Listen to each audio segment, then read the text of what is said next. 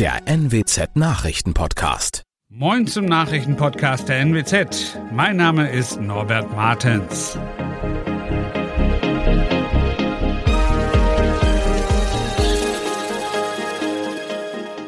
Und das sind unsere regionalen Nachrichten.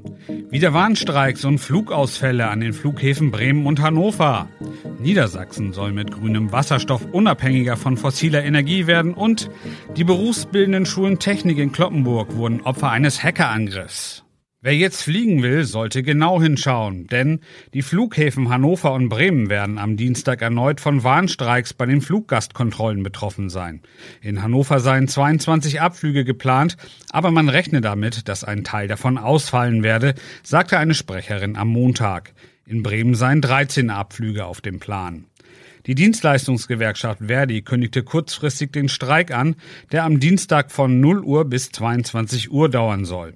Hintergrund sind die Tarifverhandlungen für bundesweit etwa 25.000 Beschäftigte an den Sicherheitskontrollen. In bislang vier Verhandlungsrunden sei keine Einigung erzielt worden, teilte Verdi mit. Grüner Wasserstoff, der mit erneuerbaren Energien hergestellt wird, soll helfen, Niedersachsen unabhängiger von fossiler Energie wie Öl und Gas zu machen. Wasserstoff kann uns helfen, unabhängiger und souveräner zu werden, sagte Europaministerin Birgit Horné am Montag bei einer Konferenz zum Einsatz von Wasserstoff im Verkehr. Sie betonte, der Ausstoß von Treibhausgasen im Bereich der Mobilität müsse deutlich gesenkt werden, um das Ziel der Klimaneutralität zu erreichen. Niedersachsen könne dabei eine Vorreiterrolle einnehmen, sagte Honnet. Mit einem hohen Anteil erneuerbarer Energien, Importmöglichkeiten über Seehäfen wie Wilhelmshaven und zahlreichen Wasserstoffprojekten sei das Land für die Nutzung grünen Wasserstoffs prädestiniert. Die BBS, die berufsbildenden Schulen Technik in Kloppenburg, sind Opfer eines Hackerangriffs geworden. Dabei benutzten die Täter sogenannte Ransomware einen Verschlüsselungstrojaner, der es zum Ziel habe, vom Betreiber der befallenen Infrastruktur ein Lösegeld, auf Englisch Ransom, zu erpressen. Das teilte die ermittelnde Kriminalinspektion Oldenburg am Montag auf Nachfrage mit. Über alles weitere, wie die Höhe der geforderten Summe oder mögliche Täter, könne zum jetzigen Zeitpunkt noch keine Aussage getroffen werden, hieß es. Da die BBS derzeit ohne Internet ist, findet der Betrieb im Distanzunterricht statt und nicht im Präsenzunterricht. Das waren unsere Nachrichten aus der Region. Weitere aktuelle News aus dem Nordwesten finden Sie wie immer auf NWZ Online. Und aktuell ist aus Deutschland und der Welt, hören Sie jetzt von unseren Kollegen aus Berlin. Vielen Dank und einen schönen guten Morgen. Ich bin Sabrina Frangos und das sind heute unsere Themen aus Deutschland und der Welt. Schwere Kämpfe in der Ukraine, Lindner stellt Haushalt vor und Tesla-Eröffnung. Ein Ende der schweren Kämpfe in der seit Wochen von russischen Truppen belagerten ukrainischen Hafenstadt Mariupol ist vorerst nicht absehbar. Ein Ultimatum der russischen Truppen an die Ukrainer, die Stadt ohne Waffen zu verlassen, lehnte die ukrainische Führung ab. Wer kann, der versucht zu fliehen, und zwar zum Beispiel in die Städte, die nicht hart umkämpft sind, denn dort geht unterdessen das Leben weiter. Andreas Stein mit den Infos aus der Ukraine. Die Ukrainer kämpfen weiter, wollen die belagerte Stadt nicht aufgeben. Was bedeutet das für die Menschen vor Ort? Also zuallererst, die Kämpfe werden fortgesetzt, das heißt, es besteht weiterhin Lebensgefahr und es ist für die Zivilisten natürlich essentiell, eigentlich aus der Stadt herauszukommen. Die letzten Tage haben da zumindest eine gewisse Hoffnung gegeben, da es immer wieder zu erfolgreichen Evakuierungen kamen, teils mit Bussen, teils mit privaten Autos. Und das in beide Richtungen. Das heißt sowohl in das von der ukrainischen Armee kontrollierte Gebiet als auch weiter äh, in Richtung Russland. Wer kann, der versucht zu fliehen? Die Verhandlungen laufen unterdessen weiter. Haben die Menschen überhaupt noch Hoffnung, dass es irgendwann Frieden gibt? Im Grunde setzt eigentlich kaum jemand in der Ukraine auf eine Waffenruhe oder auf einen schnellen Friedensabschluss. Soweit ich das beurteilen kann, sind die Menschen eigentlich äh, auf einen längeren Krieg eingestellt inzwischen, wobei sie darauf hoffen, dass er siegreich für die ukrainische Armee ausgeht, wie auch immer. Wie sieht das alltägliche Leben aus? Wie ist das überhaupt noch möglich? Kann überhaupt noch etwas normal laufen? In den Gebieten, die relativ weit weg von der Front sind, läuft das Leben auf den ersten Blick völlig normal. In den äh, Touristenorten gibt es äh, Souvenirs zu kaufen, Menschen gehen spazieren. Die vielen Flüchtlinge haben ja natürlich Kinder dabei, die äh, Spielplätze sind gefüllt mit Kindern, man muss halt die Kinder beschäftigen.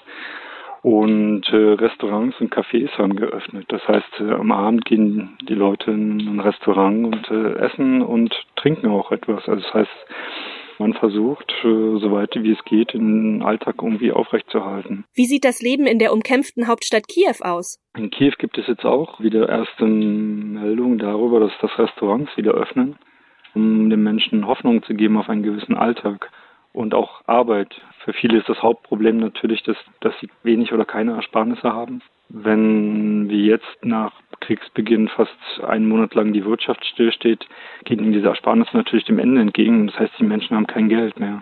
Und dann sind sie völlig auf Spenden oder staatliche Leistungen angewiesen. Und staatliche Leistungen in der Ukraine bedeutet, dass man eigentlich fast nichts bekommt. Und wie steht es um die medizinische Versorgung? Also in den, den Städten, in denen in der Nähe gekämpft wird, läuft die öffentliche Versorgung auch relativ äh, den Umständen entsprechend normal weiter. Nur gibt es da auch zunehmend das Problem, dass ja auch das medizinische Personal flieht. Das heißt, man weiß nicht, wie man die Schichten besetzen soll, ob nächsten Tag noch der Arzt da ist oder ob die Krankenschwester XY da ist. Solche Personalprobleme äh, plagen natürlich dann vor allen Dingen diese äh, Gebiete, die näher an der Front sind. Der Bundeshaushalt für dieses Jahr sieht ja Ausgaben in Höhe von 457 Milliarden Euro vor. Schon jetzt weiß Finanzminister Christian Lindner, dass er seinen Haushalt für das laufende Jahr nachbessern muss. Denn der Ukraine-Krieg kann auch hierzulande noch teuer werden. Heute wird Lindner also das Zahlwerk zu Beginn der viertägigen Haushaltsberatungen im Bundestag vorstellen. Johanna Theimann mit den Infos. Im Sparschwein werden wohl keine Scheine landen. Ganz im Gegenteil. Bundesfinanzminister Lindner hat neue Schulden von 99,7 Milliarden Euro angekündigt. Mit dem Ergänzungshaushalt dürften aber weitere Milliarden dazukommen. Doch der ist wohl nötig, damit auch die Kosten durch den Ukraine-Krieg abgefedert werden können. Etwa die hohen Heiz- und Spritkosten. Auch die Corona-Krise spielt noch noch mit. Morgen kommt es dann zur Generaldebatte mit Kanzler Scholz. Dann wird es auch darum gehen, wie die Schulden in den nächsten Jahren wieder abgebaut werden sollen. Heute ist es soweit. Tesla will seine erste E-Auto-Fabrik in Europa offiziell eröffnen. Zum Start wird viel Prominenz erwartet. Bundeskanzler Olaf Scholz, Bundeswirtschaftsminister Robert Habeck und Brandenburgs Ministerpräsident Dietmar Woidke wollen dabei sein. Tesla-Chef Elon Musk will höchstpersönlich die ersten Autos an die Kundinnen und Kunden ausgeben. Ina Heidemann weiß mehr. Welche Bedeutung hat denn das Projekt? Kanzler Scholz wird wohl ein Grußwort sprechen und Tesla-Chef Elon Musk übergibt persönlich die ersten Schlüssel. Das zeigt schon ein bisschen die Tragweite des Projekts. Es gilt als Vorzeigemodell für Brandenburg. Etwas mehr als zwei Jahre hat der Bau gedauert. Erst Anfang März hat Brandenburg das Vorhaben genehmigt. Eigentlich hätte es schon im vergangenen Sommer losgehen sollen. Was bringt das Werk eigentlich der Region? Insgesamt soll eine mittlere einstellige Milliardensumme investiert werden. Das hat Tesla mal angegeben. 12.000 Jobs sollen entstehen und derzeit wird eine Batteriefabrik gebaut. Tesla plant in einer ersten Stufe in jedem Jahr eine halbe Million Autos zu produzieren. Nun ist der Bau ja mit einigen Auflagen verbunden. Welche sind das zum Beispiel? Ja, mehr als 400 solcher Auflagen und Bedingungen hat das Land Brandenburg gestellt. Allein 96 davon betreffen den Schutz von Trinkwasser, die Entsorgung von Abwasser oder auch den Umgang mit Regenwasser. Weitere Vorgaben gibt es beim Thema Artenschutz in der Region, zu Maßnahmen gegen Luftverschmutzung oder auch zum Umgang mit Störfällen. Nach wie vor machen sich aber Umweltschützer und Anwohner Sorgen um die Natur rund ums Werk. Deshalb wird auch mit Demonstrationen heute gerechnet. Und welche Bedenken gibt es? Ja, das Thema Wasserversorgung ist weiterhin ein großes, denn die ist nach Ansicht von Umweltschützern für Tesla weiter nicht gesichert. Der Geschäftsführer der Grünen Liga Brandenburg, Michael Ganschow, der sieht die Gesamtgenehmigung auf wackeligen Füßen. Er kritisiert, dass das Verwaltungsgericht Frankfurt-Oder die Wasserversorgung für Anwohner und Tesla als gesichert ansieht. Das Gericht hatte eine Wasserförderung nur aus formellen Gründen verworfen. Das Land duldet aber weiterhin eine höhere Fördermenge.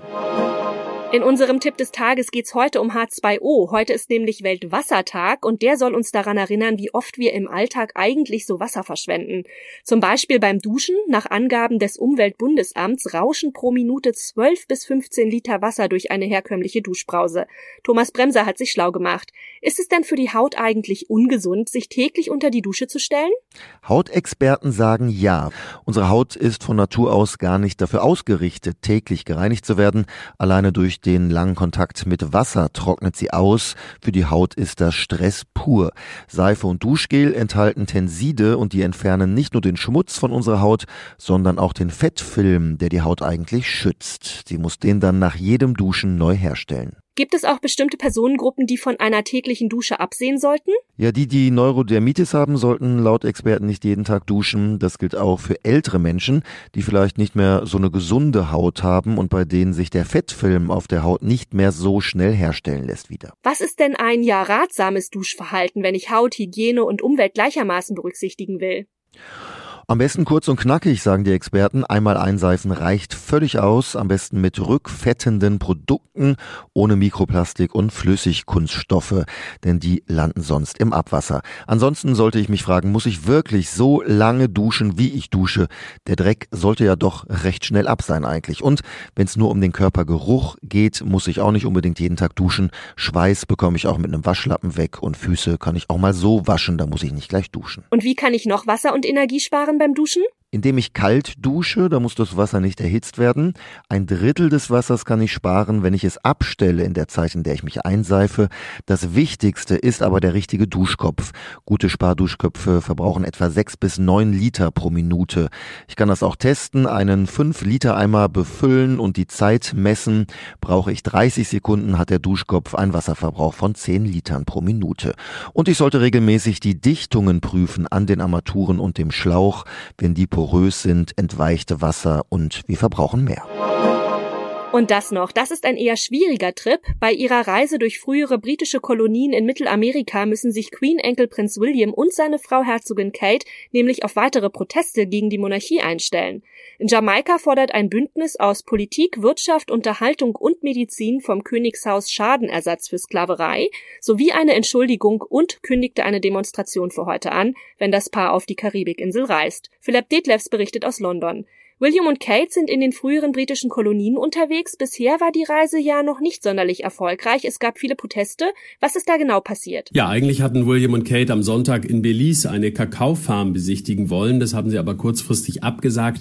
Wegen sensibler Angelegenheiten hieß es. Laut Medienberichten hatten Bewohner eines Dorfs protestiert, weil sie im Clinch liegen mit einer Naturschutzorganisation, die an dieser Farm beteiligt ist und deren Schirmherrschaft Prinz William übernommen hat. Eine komplizierte Sache also. Und deshalb haben haben William und Kate dann doch nicht diese Kakaoplantage besucht, sondern stattdessen eine Schokoladenfabrik. Eigentlich sind die beiden ja aber sehr beliebt. Warum kommen sie gerade da nicht gut an? Ach, ich glaube, das war jetzt mal ein kleiner Dämpfer, diese beiden Vorkommnisse. Sowas hat es aber auch früher schon mal gegeben. Ich würde das nicht überbewerten, zumal sich das auch nicht gegen die beiden persönlich richtet, sondern gegen die britische Monarchie als solche. Bei dem Protest in Jamaika geht es ja um historische Menschenrechtsverletzungen, ganz konkret den Sklavenhandel durch britische Unternehmer.